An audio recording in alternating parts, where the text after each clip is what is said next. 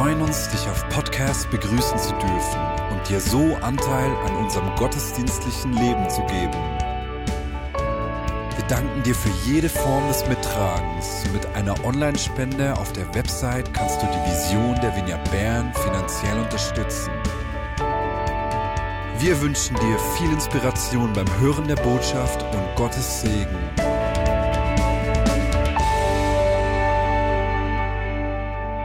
Verließ die Stadt und ging zum Ölberg. Aber schon früh am nächsten Morgen war er wieder im Tempel. Viele Menschen drängten sich um ihn.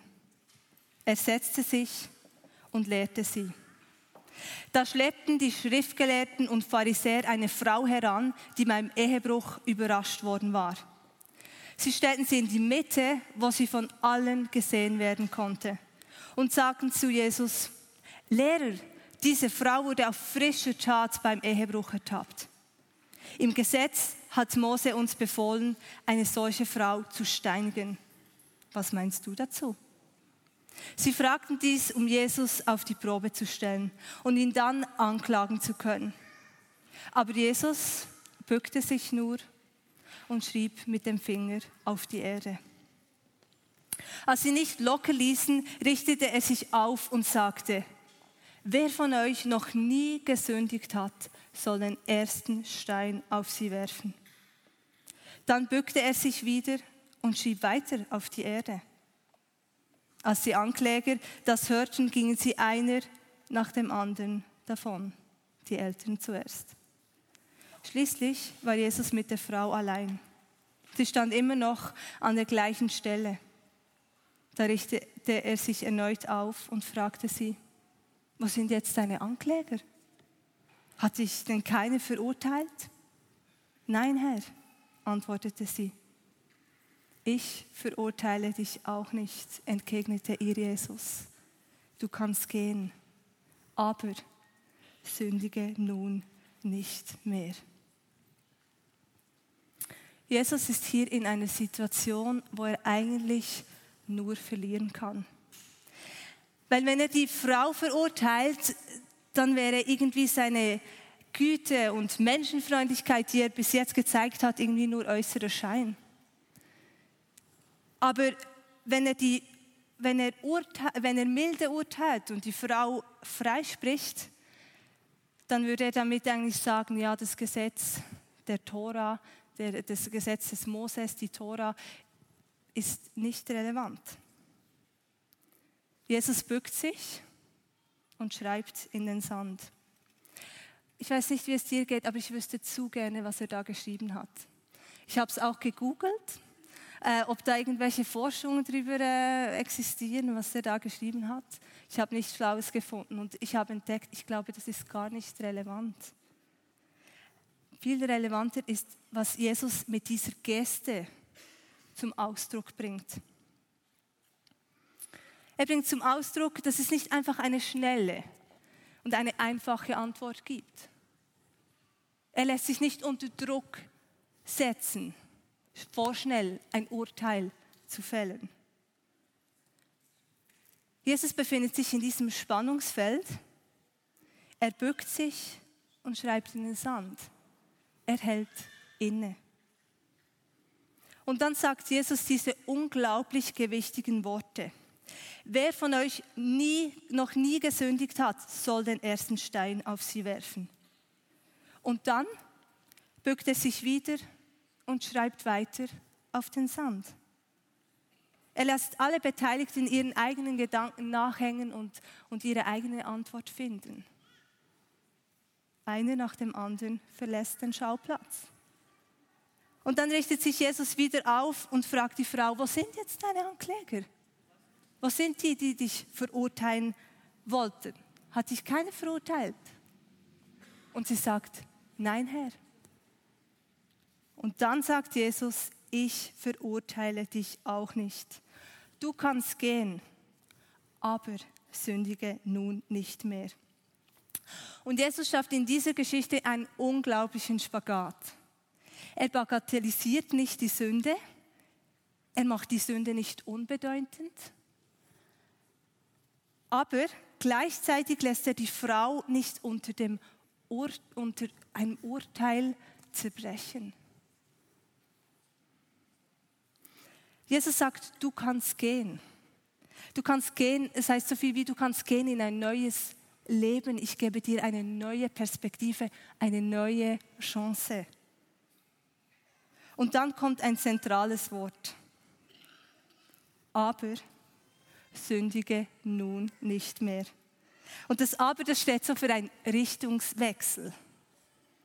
Du hast ein neues Leben. Ich gebe dir eine neue Perspektive. Ich verurteile dich nicht. Aber gleichzeitig erwarte ich von dir, dass du dein Leben neu ausrichtest, dass du von alten Gewohnheiten loslässt und ein Licht, ein Leben im Licht führst, ein Leben, das mich repräsentiert. Wenn wir heute über das Thema sprechen, äh, sprechen Hoffnung trotz zerbrochenen Beziehungen, dann möchte ich das machen mit dieser Textstelle im Hinterkopf. Ja, Scheidung entspricht nicht dem Ursprungsgedanken Gottes für unsere Ehen. Aber wie wir in der Predigt von Gergely vor zwei Wochen gehört haben, ist die Ehen und die Familien sind extrem umstritten, weil der Feind versucht, sie zu zerstören. Gescheiterte Ehen, gescheiterte Beziehungen sind eine Realität, mit der wir konfrontiert sind. Viele von uns haben im persönlichen Leben, sind wir damit konfrontiert, vielleicht in in deinem Freundeskreis, in, deinem, in deiner Nachbarschaft, in deiner Familie. Wenn man Statistiken glaubt, dann äh, wird in der Schweiz fast jede Ehe, fast jede zweite Ehe geschieden. Und wir alle wissen aus eigener Erfahrung oder vom Hören sagen, wie schmerzvoll, wie verletzend und wie herausfordernd eine Scheidung ist. Aber so wie Jesus dieser Frau sagte, du kannst gehen. Du kannst gehen in ein neues Leben. Genauso hat Gott einen Weg in und nach dem Zerbruch. Und darüber wollen wir heute sprechen. Und das mache ich zusammen mit Mirta und Dani Hubacher und ich bitte euch auf die Bühne. Ihr dürft sie gerne mit einem Applaus begrüßen.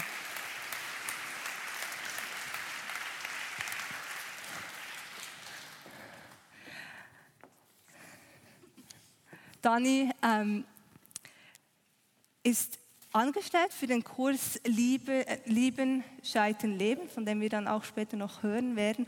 Und er ist für die Nordwestschweiz zuständig und Meta engagiert sich vor allem für die Kinder im Kids, Kids im Zentrum, wo es eben auch darum geht, mit Scheidungskindern ähm, bewusst zu arbeiten. Und ich freue mich, dass ihr heute euer Herz und eure Geschichte mit uns teilt. Vielen Dank. Ja, Mirta und Daniel, eure Geschichte, die ist gekennzeichnet von Zerbruch, ähm, aber vor allem von Wiederherstellung, von Hoffnung ähm, und Versöhnung. Und ähm, könnt ihr uns einen kurzen Abriss geben von dieser Geschichte? Guten Abend zusammen. Ich kann nicht sagen, dass ich mich besonders freue, dass ich hier oben bin, aber ich denke, es ist gut. Es ist gut, meinen Herz, meine Zerbrochenheit auch mit euch, äh, mit euch zu teilen. Ich möchte zuerst mal der Vineyard Bern ganz herzlich danken. Ich habe äh, 203 und 24 habe ich aus eigenem Verschulden äh, ist meine Ehe zerbrochen. Und für mich war ziemlich prägend, Darum danke ich auch der Vineyard, dass äh, Martin Bühlmann, als er hier noch Leiter war, ich, ich glaube es war 208, hat er mir gesagt, hör mal, als ich mal in den Gottesdienst kam, hör mal, die Zeit des Aussatzes ist vorbei. Komm doch zu uns in unsere Gemeinde. Und das hat mich tief berührt und das hat mich auch dann dorthin geführt, wo, wo wir in die Viniert Bern von der Landeskirche gewechselt sind. Ich möchte kurz so einen Abriss über meine eigene Geschichte geben. Ich möchte hier auch sagen, es ist keine Rechtfertigung für das, was geschehen ist. Aber für mich ist, war es wichtig zu reflektieren, wieso habe ich in bestimmten Situationen gewisse Entscheidungen getroffen. Als ich sechs Jahre alt war, hat uns unsere Mutter verlassen. Wir waren vier Kinder, älteste sieben, ich war sechs, eines drei und eines drei Monate. Und meine Mutter war auf und davon. Also das war unsere Optik äh, als Kinder. Ich habe meine Mutter erst mit 16 Jahren wiedergesehen. Und ich selbst wurde in dieser Zeit ein bisschen äh, in, bei Freunden und Verwandten herumgereicht. Und das war ziemlich schwierig. Und ich hatte häufig das Gefühl, überall wo ich hinkomme, gibt es irgendwo Probleme. Ich weiß noch, als ich zu einem Patenonkel nach Genf kam, da war ich sieben. Und da ging es um die Einschulung. Das Problem in Genf war, dass man dort mit sechs eingeschult hat. Und die Behörden haben darauf bestanden, dass ich gleich in die zweite Klasse eingeschult würde. Ich konnte aber kein Französisch. Also ich habe überhaupt nichts verstanden. Aber es wurde darauf beharrt, dass ich äh, in diese Schule ging. Ich habe natürlich nicht viel gelernt. Es kam dann ein Jahr später die Zeit, wo äh, mein Patenonkel eh Probleme bekam und ich musste gehen und hatte das Gefühl wieder, siehst du, ich bin überall, wo ich auftauche, gibt es Probleme. Ich kam dann äh, in ein Kinderheim in Basel und konnte dort nochmals die erste Klasse besuchen. Ich weigerte mich zu lesen. Ich konnte das ganze Erstklassebuch auswendig, aber ich konnte nicht lesen. Ich weiß noch, ich habe damals innerlich wirklich dicht gemacht, wegen zugeschlossen. Aber ich habe etwas anderes gelernt. Ich habe gelernt, der zu sein, den sie sehen wollten. Nicht der, der ich wirklich war, aber der, den sie sehen wollten. Und das hat mein Leben sehr stark geprägt.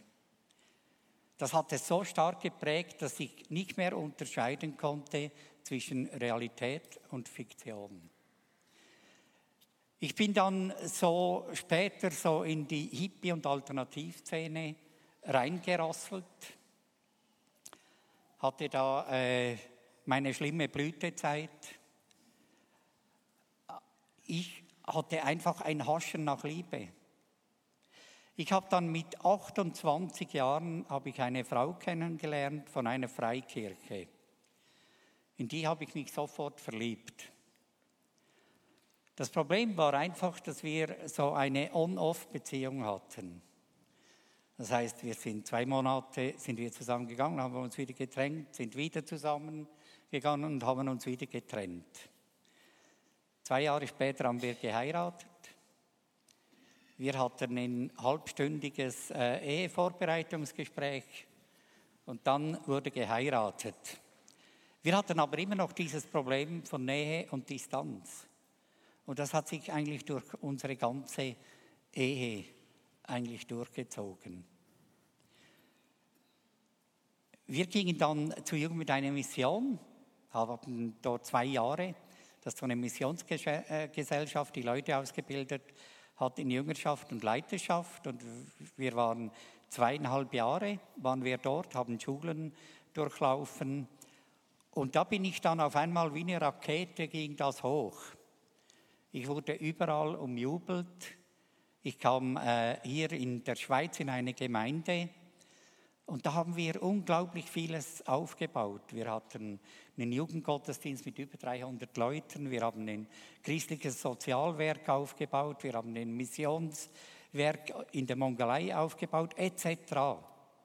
Ich habe einfach immer gespürt, dass das, was ich tue und das, was ich bin, stimmt irgendwo nicht überein. Da ist eine große Kluft. Dann kam eine Frau in mein Leben, Mirta, und die hat in mir etwas ausgelöst, wo ich letztendlich daran zerbrochen bin. Kannst du kurz etwas über deine Geschichte sagen, bitte? Ja, mein Hintergrund ist ganz anders. Ich bin in einer christlichen Familie aufgewachsen, die erste von fünf Kindern, hatte eigentlich ein sehr behütetes Zuhause. Ähm, ja, mich auch nie von Gott abgewendet, äh, habe wirklich ähm, ja, meinen Weg gegangen, Beruf gelernt und, und ähm, auch in den Gemeinden mitgearbeitet, Lobpreis geleitet und so weiter und so fort. Ähm, so mit 35, äh 25 hatte ich das erste Mal das Gefühl, ähm, ja, eigentlich wäre ein Mann schon schön, Herr. Könntest du mir das irgendwo, ja, ich sehe ihn nicht. Und äh, seit diesem Zeitpunkt, ja, war das schon immer wieder ein Thema, dass ich keinen Partner hatte. Und ich war auch öfters im starken Zwiegespräch mit Gott über dieses Thema. Ich merkte, meine, ja, mein Traum wäre Familie, eigene Kinder zu haben. Und ich verzichte nicht nur auf einen Partner, ich verzichte auch auf Kinder. Ähm, das war ein großer Prozess. Mit etwa 35 hatte ich dann eine Beziehung, äh, die nicht so glücklich war und wo ich auch Grenzen überschritten hatte, wo ich eigentlich meine Ideale bereits über Haufen geworfen habe und ja auch nur kurz dauerte. Dieses Erlebnis hat sicher sehr viele, ähm, ich sagte immer, das ist wie ein Dammbruch gewesen in meinem Leben. Ich habe da wirklich ähm, eben Grenzen überschritten, die vieles möglich machten und auch die Geschichte mit da nicht möglich machten. Das glaube ich stark. Sonst wäre das wahrscheinlich nicht passiert. Mhm. Und dann hast du ich genau, ich kam dann eben in das Sozialwerk in Burgdorf, äh, habe dort ähm, eine Jugendkneipe mit der Zeit dann äh, geleitet oder ja, vorgestanden. Er war mein Chef mein Vorgesetzter. Und das war auch einige Jahre, also war sieben Jahre im Gesamten dort. Ich würde sagen, fünf, sechs Jahre war das wirklich okay. Das war, äh, ich habe sehr viel gelernt, sehr viel, bin freigesetzt worden in vielen Sachen, in Leiterschaft, in, ja, Durchsetzungsvermögen mit den Kids, die wir hatten und so. Das war sehr lehrreich. Ich durfte, auch einige Male mit auf Reisen, so kann man sagen, fast Missionsreisen, ähm, wo wir natürlich auch sehr intensiv zusammen waren. Dani war auch mein Mentor. Er hat auch von dieser Beziehung mitbekommen und hat eigentlich sehr tief in meine Seele gesehen. Und äh, diese Verbindung, ja, war eine seelische Verbindung, die, die ähm, mit der Zeit zu eng war. Das hast du auch gemerkt, oder so? Genau, es kam dann ein, zweimal zu Erlebnissen, wo ich Verhaltensweise vor allem von Dani äh, so gestutzt habe und gedacht, was läuft da? Was geht ab? Warum reagiert er so? Oder ist sein Verhalten so mir gegenüber? Ähm, habe das zum Teil auch mit ihm besprochen und ihn angesprochen. Hey, ähm, ja, zum Beispiel, ein Beispiel war, eine Frau von der Gemeinde hat gesagt, ich glaube, der Dani ist verliebt in dich. Und ich habe ihn gefragt, ist das wahr? Bist du verliebt in mich? Und er hat gesagt, nein, ich, ich habe dich einfach lieb. Und für mich war das damit erledigt. Äh, heute weiß ich, dass ich da in diesem Erlebnis, es gab noch andere, ähm, eigentlich Rotlichter gesehen habe, die ich nicht beachtet habe. Mhm oder gesehen habe, aber nicht ernst genug genommen habe. Und, und ich habe daraus auch gelernt, dass wenn man das zwei, dreimal macht, dass man sie dann nicht mehr sieht. Das gibt, man kommt dann wirklich in diese Verblendung rein. Man bastelt sich eine eigene Realität. So, dass ihr eben auch nicht gehört habt, oder? Menschen genau. reagiert. Oder? Unsere Umwelt hat dann eigentlich gespürt, dass, dass da eine Verbindung ist, die, die nicht mehr gesund ist. Ich habe das ich glaube, wir waren schon zu weit. Ich habe das nicht mehr gehört oder nicht mehr hören wollen. Ich hatte auch das Gefühl, ihr mögt mir diese Zuneigung oder diese Anerkennung, mhm. das, was er mir ja, die, er hat mich ähm, ja, der hat mich an einem Ort getroffen, als mit fünf, sag's mal so, mit fünf, kind, mit fünf Kindern kannst du nicht mehr jedem die gleiche Aufmerksamkeit schenken. Und dort hat er mich getroffen. Er hat mir eine Aufmerksamkeit geschenkt, eine Wichtigkeit, die ich genossen habe. Das habe ich damals nicht so realisiert. Aber heute weiß ich, dass, dass das ein, ein Manko war von mir, ernst genommen zu werden. Und so wart ihr eben wie verblendet und habt gar nicht gemerkt, oder, Genau. was da passiert. Genau. Was ist dann passiert? Also diese eigentlich seelische Beziehung, die wir hatten, die hat bei mir sehr viel ausgelöst. Das war nicht einfach ein körperliches Begehren. Ich spürte irgendwo, dass sie für mich ein Stück Heimat ist. Und das hat mich umgetrieben. Das habe ich aber erst viel später realisiert, was, was eigentlich bei mir selbst abläuft. Wir sind dann auf einem Missionseinsatz, äh, kam sie wieder mit mir da und dort ist dann der Ehebruch geschehen. Wir sind dann zurückgekommen in die Gemeinde, haben das aber gleich bekannt und gesagt, was, was passiert ist. Und die Gemeindeleitung hat dann gesagt, wenn ihr das beendet, dann ist okay, dann gehen wir mit euch den Weg. Das Problem war für mich einfach, ich merkte emotional, ich war überfordert. In diesem Moment konnte ich überhaupt keine Entscheidung treffen. Und so kam es, wie es kommen musste. Äh, ich, äh, also das war auch logisch, ich habe die, die Arbeitsstelle verloren. Äh, unsere Ehe ist auseinandergebrochen. Und etwa nach anderthalb Jahren nach diesem Ereignis bin ich selbst total zerbrochen. Ich habe auf einmal real- realisiert, was ich eigentlich getan habe. Und das hat dazu geführt, dass ich mitten in der Nacht schweißgebadet aufgewacht bin. Ich habe Menschen um mich herum gesehen, die ich äh, verletzt habe. Ich wurde buchstäblich wie Nebukadnezar zum Tier. Ich hatte manchmal das Gefühl, Gefühl, ich fresse nur noch Gras. Und ich brauchte sechs, sieben Jahre, bis ich dorthin kam, wo ich mir selbst vergeben konnte. Es brauchte eine lange Zeit, es brauchte eine stille Woche, die wir miteinander gemacht haben. Da sprichst du einfach nicht. Da waren wir, mit 30 Leuten, waren wir dort. Der erste Abend war katastrophal. Da saßen 30 Leute am Tisch, niemand hat miteinander gesprochen. Am dritten Tag war ich froh, dass mich niemand gefragt hatte, wie geht's dir? Und an diesem dritten Tag ist mir Gott fast mit hörbarer Stimme begegnet. Mein Problem war, ich konnte mir selbst nicht vergeben. Ich wusste, dass Gott mir schon längst vergeben hatte, aber ich konnte mir selbst nicht vergeben. Und Gott hat dann fast mit hörbarer Stimme, hat er zu mir gesagt, ich werde dich wieder in deinen Dienst einsetzen. Und ich dachte, das ist ja Wahnsinn. Ich bin total zusammengebrochen. Ich glaube, es, es war das erste Mal, wo ich wirklich wieder weinen konnte, wo Emotionen, die ich eigentlich, ich hatte keinen Zugang zu mir mehr, gar nicht mehr gespürt hatte, wo auf einmal vieles wieder hochkam. Und eine Zeit später hatte ich meine Geldbörse verloren und habe die gesucht. Und dann fing ich auf einmal an zu schreien wie ein Tier. Etwa 20 Minuten habe ich geschrien. Und ich dachte, was war jetzt das?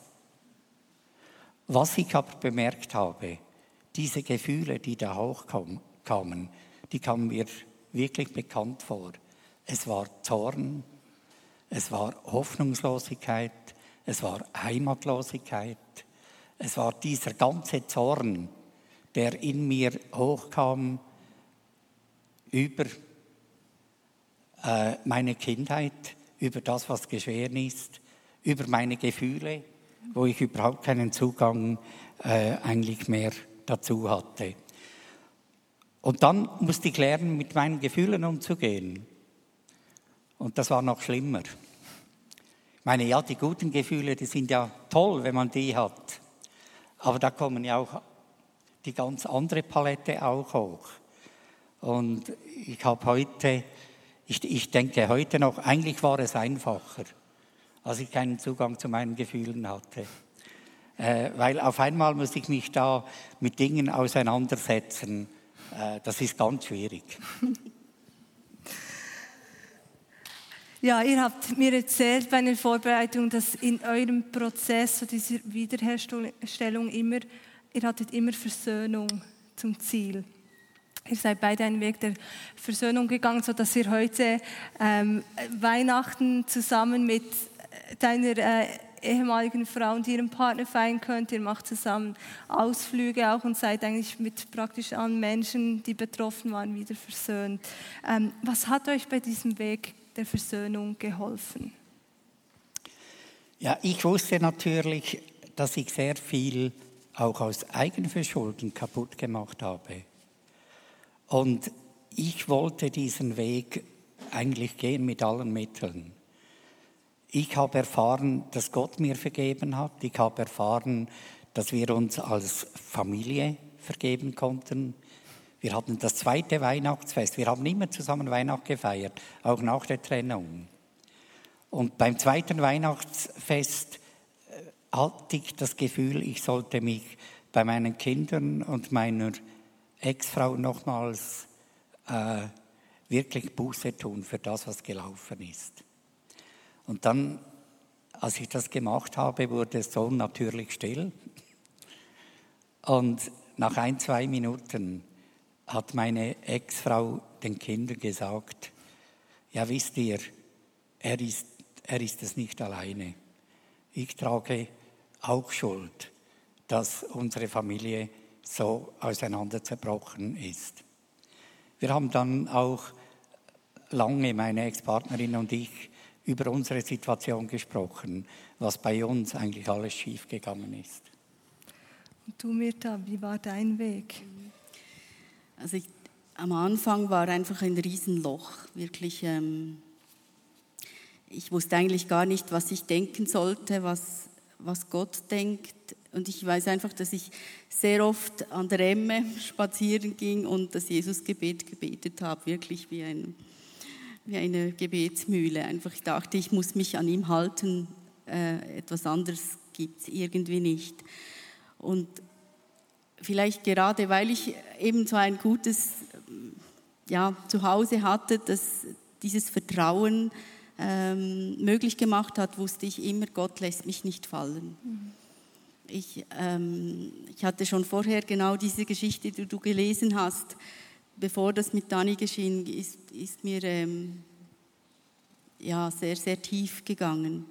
Dass Gott nicht verurteilt, dass Jesus mich nicht verurteilt, sondern dass seine Gedanken viel tiefer sind, egal was ich tue und mein Handeln oder seine Gedanken über mir sind nicht von meinem Handeln abhängig.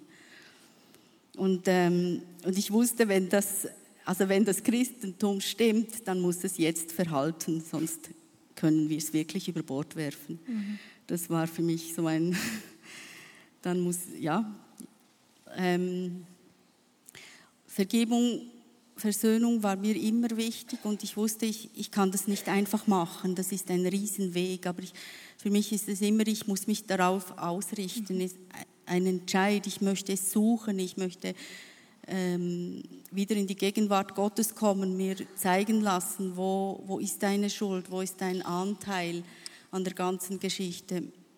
Ähm, ja, und das stückweise, auch Jahre später, kommen mir manchmal Gedanken, ja, da ist, hast du zum Beispiel deine Verantwortung nicht wahrgenommen. Äh, zum Beispiel, dass ich vielleicht mich vorher zurückziehen hätte sollen. Wenn er es nicht kann, hätte ich es vielleicht sollen. Oder, und das sind so, ja, wo ich äh, erkannt habe und immer wieder Buße getan habe, auch Leute, die ich, ich wusste ja, ich, ich, ich habe Leute verletzt, und habe dann zum Teil Briefe geschrieben. Ja. Die schwierigste und schwerste Last war natürlich die Schuld gegenüber äh, José, seiner Ex-Frau. Ähm Ich habe Briefe geschrieben, aber sie nie abgeschickt. Ich habe ja, versucht, irgendwie diese Schuld loszuwerden, also vor ihr irgendwie ihr zu zeigen, dass es mir leid tut. Äh, mit meiner Seelsorge merkte ich, dass das ganz ein sensibles äh, Prozess ist und eben ich diese Briefe nicht abgeschickt habe, weil, weil wir merkten, der Zeitpunkt ist nicht da. Ich musste das ganz abgeben, weil ich, und ich merkte dort auch, meine Motivation war, dass ich Frieden habe und nicht, dass es ihr gut geht. Mhm. Ähm, und deshalb hatten wir nicht die Freiheit, es abzuschicken. Erst wahrscheinlich etwa ein Jahr später ähm, waren wir an einer Konferenz hier und sie wusste, dass wir dort waren und sie ist auch gekommen und das war so die erste Begegnung. Und das war auch dort wieder Schritte, die Zeit brauchten wirklich Jahre, das kann man nicht einfach machen. Auch es wäre nicht möglich gewesen, wenn sie sich nicht auf den Weg gemacht hätte und, und, und das Unglaubliche geschafft hat, mir zu vergeben. Mhm. Das, ähm, irgendwann kam dann die Begegnung, wo wir einander die Hände gaben und von dort an, ja, war ein Beziehungsaufbau wieder möglich. Jetzt, ihr habt ja im Kurs Lieben scheitern ähm, Leben immer wieder viel mit gescheiterten Beziehungen zu tun. Was ist eure Beobachtung, wenn es um das Thema Versöhnung geht? Was nehmt ihr wahr? Also vor, vor, vor der Versöhnung kommt ja noch die Vergebung. Und was ich, was ich schon spannend finde, dass sich auch Christen unheimlich schwer tun mit diesem Thema, äh, wirklich zu vergeben. Da hat, äh, das ist so eine Geschichte, wo ein Mann zu Gott geschrien hat, Herr, ich finde es so ungerecht. Ich bin höchstens zu 10 Prozent schuldig an dem, was geschehen ist. Und Gottes überraschende Antwort an ihn war, dann nimm 100 Prozent Verantwortung für diese 10 Prozent, weil dafür bist du verantwortlich.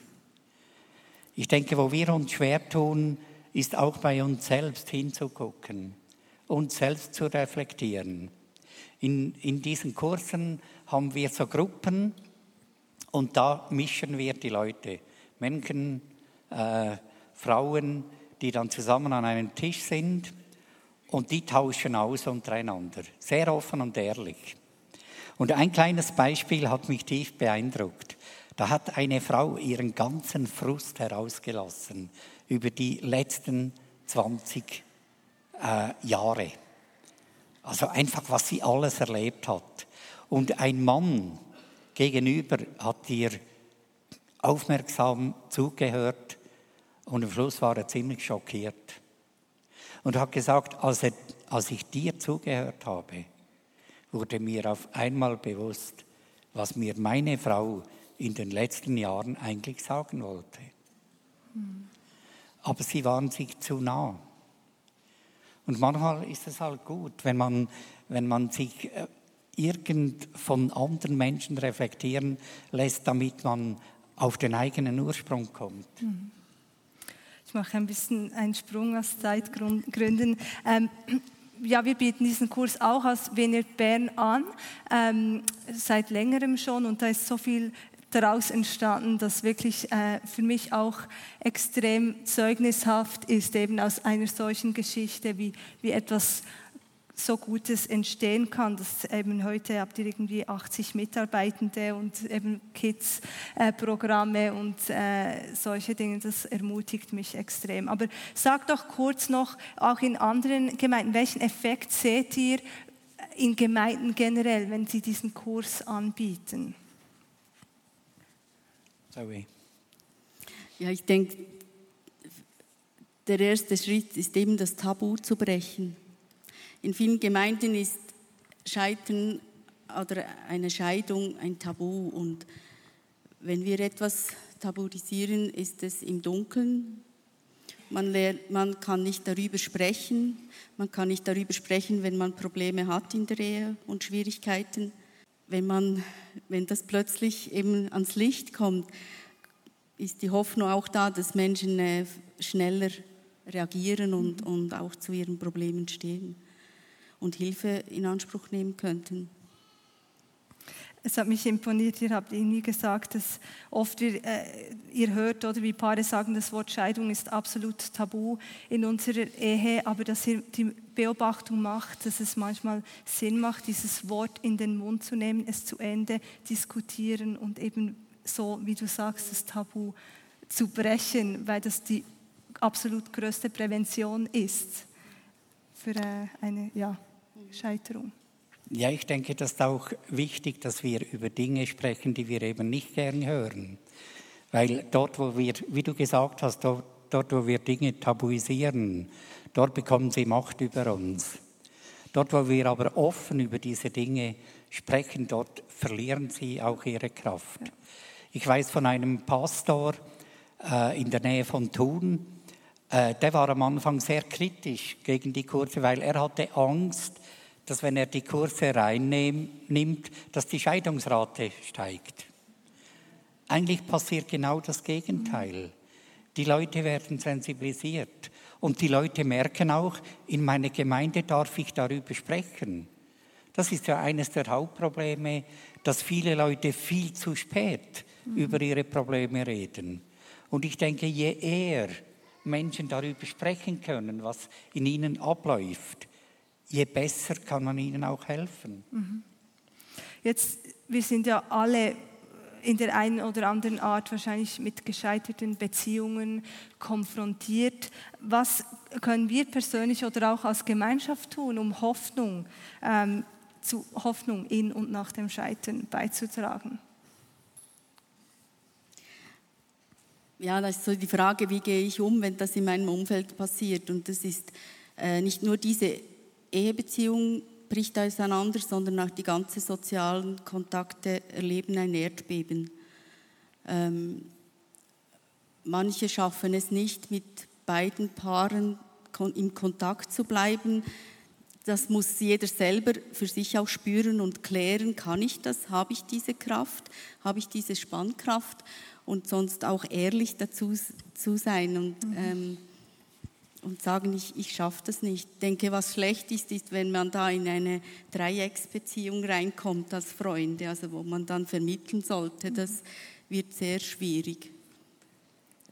Ich denke, was, was auch schwierig ist, ähm, wenn oft sind, ist ja das Umfeld sehr überfordert und man zieht sich zurück und das drückt die Betroffenen in die Isolation.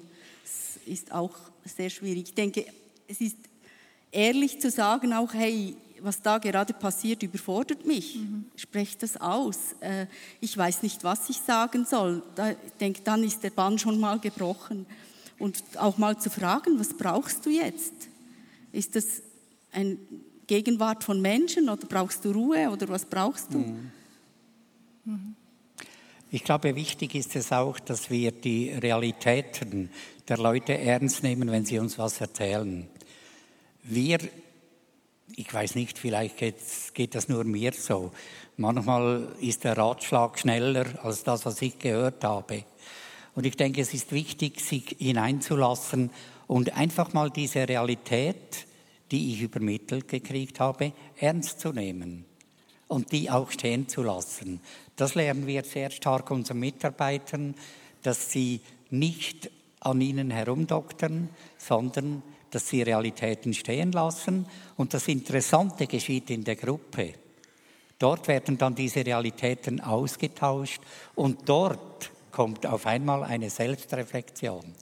Aha, das könnte ja bei mir auch so gewesen sein. Darum ist es so wertvoll, äh, dann in diesen Kursen im persönlichen Gespräch. Mhm. Ihr habt mir bei den Vorbereitungen erzählt, dass ihr drei Hauptthemen immer wieder, ähm, die, die, euch äh, begegnen, wenn ihr mit gescheiterten Ehen zu tun habt ähm, und die eben dann zu Zerbruch führen. Das ist Unterschiedlichkeit der Ursprungsfamilie, die äh, die Midlife Crisis und der, so der emotional ausgehungerte Partner. Und ich habe da, als ich euch zugehört habe, gemerkt, hey, da kann ich auch auf meine, für meine Ehe lernen, weil es mich sensibilisiert, welche Themen äh, muss ich ähm, Acht geben oder ähm, was, was könnt ihr sonst so verheirateten Menschen oder solchen, die, die das gerne würden oder eben Leute, die mit verheirateten Menschen unterwegs sind, was, was könnt ihr uns ähm, mitgeben? Vielleicht noch kurz die Ursprungsfamilie. Ich denke, das, äh, das ist ein sehr wichtiges Ding, dass wir, wenn wir jung sind, ausblenden. Weil wir stellen uns anders dar, als wir dann wirklich sind. Das Problem ist, so mit etwa 45, auf Berndeutsch sagt man, es tut mir. Und dann kommt auf einmal etwas zum Vorschein, was eben nicht so toll ist. Und da reiben sich viele Ehepaare daran. Und dann entstehen Konflikte und dann sind noch die Kinder aus, aus dem Haus. Dann muss man sich noch stärker miteinander auseinandersetzen. Und da ist sehr viel Konfliktpotenzial. Ja. Für mich ist es auch das erstmal das Hinschauen, also das Anerkennen, wenn etwas nicht stimmt oder man nicht zufrieden ist. Ich denke, gerade in unseren Kreisen ist es auch eine Gefahr, dass man es fromm abtut. Ja, Jesus geht, mit Jesus geht es schon. Mhm. Aber man schaut nicht wirklich hin, man nennt es nicht beim Namen.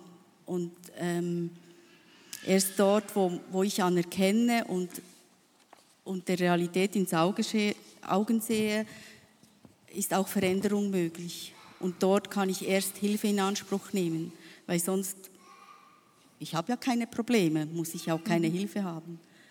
Also dort würde ich wirklich Mut machen, ähm, hinzuschauen mhm. und auch neue Wege zu, sehen, zu gehen. Jedes Ehepaar hat seine eigene Geschichte und man hat manchmal Bilder im Kopf, die, die gar nicht ähm, wahr sind oder die nicht geschrieben sind im Gesetz, wie es sein sollte, sondern wirklich auf den Weg zu gehen. Wie könnten wir unsere Ehe dann gestalten, dass beide Leben haben? Ja, ich denke auch, eine gesunde Selbstreflexion ist wichtig in einer Ehebeziehung. Ich kann den anderen nicht ändern, aber ich kann mich selbst ändern. Und das ändert vieles. Ich weiß nicht, ob ihr das kennt, dieses Buch von äh, Anselm Grün, Der Himmel beginnt in mir. Ich finde das ein fantastisches Buch. Es hat mir sehr geholfen weil ich bemerkt habe, wir streben nach diesem Vollkommenen, nach dem Himmel, der irgendwo ist. Aber dieser Himmel, der beginnt ja durch Christus in uns. Und Christus will uns ja umprägen. Und Christus will ja an allem teilhaben, auch an unseren Abgründen, damit er die anrühren, damit er die in sein Bild verwandeln kann. Mhm. Und darum möchte ich allen Mut machen, diese Selbstreflexion, den eigenen Abgründen zu begegnen. Scheut das nicht, sondern ihr werdet dort Christus und den Himmel auch sehen und das wird euer Leben verändern. Der Zerbruch, der hat mein Leben total auf den Kopf gestellt. Heute werde ich manchmal gefragt, möchtest, würdest du heute noch gleich handeln? Nach heutiger Erkenntnis kann ich sagen, nein. Aber ich möchte niemals diesen Prozess vermissen, der mein Leben und meinen Charakter verändert hat. Vielen Dank euch beiden. Wir könnten noch weiter reden, aber die Zeit ist fortgeschritten. Wir haben eine Folie mitgebracht, hinten mit ein paar weiteren Schritten. Sicher haben wir ein Erlebt publiziert vor etwa drei Jahren. Dort sind auch Geschichten äh, der Ermutigung drin und dann eben auch die Kurse, ähm, die Angebote, die wir haben. Das wird dann irgendwann eingeblendet. Wahrscheinlich bleiben heute viele Fragen ähm, unbeantwortet. Es bleibt ein Thema mit vielen Spannungsfeldern, aber nicht darüber zu sprechen wäre für mich die falsche Antwort. Ähm, ich habe bei den Vorbereitungen geweint, weil ich so nicht aus eigener Betroffenheit, sondern weil mir die Geschichten von Menschen in meinem Umfeld, die ich kenne, bewusst wurden und so dieses ganze Spannungsfeld, diese vielen Fragen haben sich vor mir aufgetürmt und die wurden jetzt nicht alle beantwortet, aber sie wurden mit Hoffnung gefüllt. Und ich hoffe, dass euch ja, das genau gleich geht, dass wir immer wieder ähm, den Druck abgeben können, Antworten zu liefern und stattdessen die Nähe zu Jesus suchen. Und dass wir in unserem Zerbruch, unserer Unzulänglichkeit und unserer Überforderung in unseren Ehen und Beziehungen, ähm, wünsche ich mir, dass wir immer wieder zulassen können, dass Jesus zu uns sagt, hey, du kannst gehen in ein neues Leben, hier ist eine neue Perspektive. Aber dass wir immer wieder seine Aufforderungen hören, ähm, im Licht zu leben und ein Leben zu führen, das ihn repräsentiert. Und das wünsche ich uns allen.